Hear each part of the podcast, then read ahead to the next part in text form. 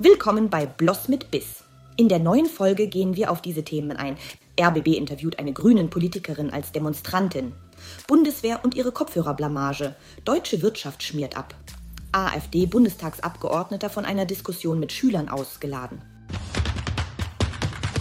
Der ÖRR kann es einfach nicht lassen, die Bürger hinters Licht führen zu wollen und interviewt wieder einmal eine Grünen-Politikerin, diesmal Bärbel Treutler, unter der Tarnkappe einer willkürlich ausgewählten Demonstrantin. Wir wollen nicht diesen blauen, blauen Mist haben. Wir wollen demokratisch hier leben und wir möchten nicht, dass hier irgendwelche Leute uns was erzählen von Deportation. Und das selbst nach zahlreichen Enthüllungen von unabhängigen Medien und auch Internetnutzern.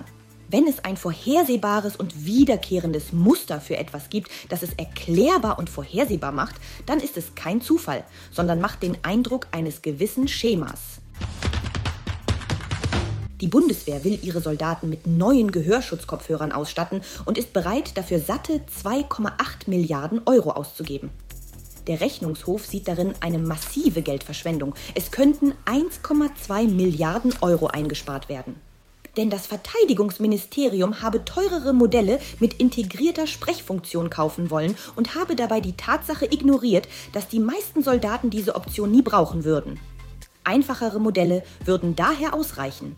Es ist nicht das erste Mal, dass die Bundeswehr so fahrlässig mit dem Geld umgeht. Im September letzten Jahres wollte man für über eine Milliarde Euro unpassende Funkgeräte kaufen. Bei denen gab es Probleme mit dem Einbau in Panzer und andere Technik. Man darf nicht vergessen, dass eine solche Großzügigkeit dem Staat und damit jedem von uns in die Tasche greift. Abgesang auf Made in Germany. Deutschlands Wirtschaft, vergiftet von der Ampel, schmiert ab. Warnsignale gab es viele und aus vielen Richtungen doch hören oder eingestehen, dass man auf dem Holzweg ist, wollte natürlich niemand. Zu groß das Ego und der Narzissmus in der Koalition. Ergebnis? Deutschlands Wirtschaft ist 2023 als einzige der Industrienationen geschrumpft.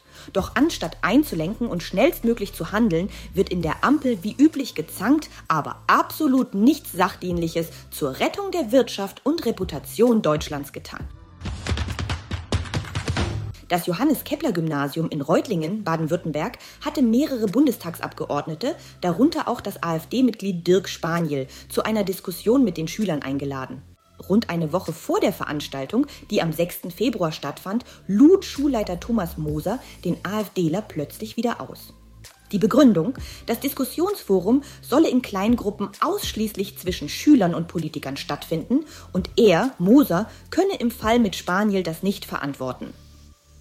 Der Politiker erklärte in seiner Videobotschaft an die Schüler, was diese Worte tatsächlich bedeuten. Er glaubt, dass ihr zu doof seid, ohne den geistigen Beistand von ihm oder anderen Lehrern gute von schlechten Argumenten zu unterscheiden.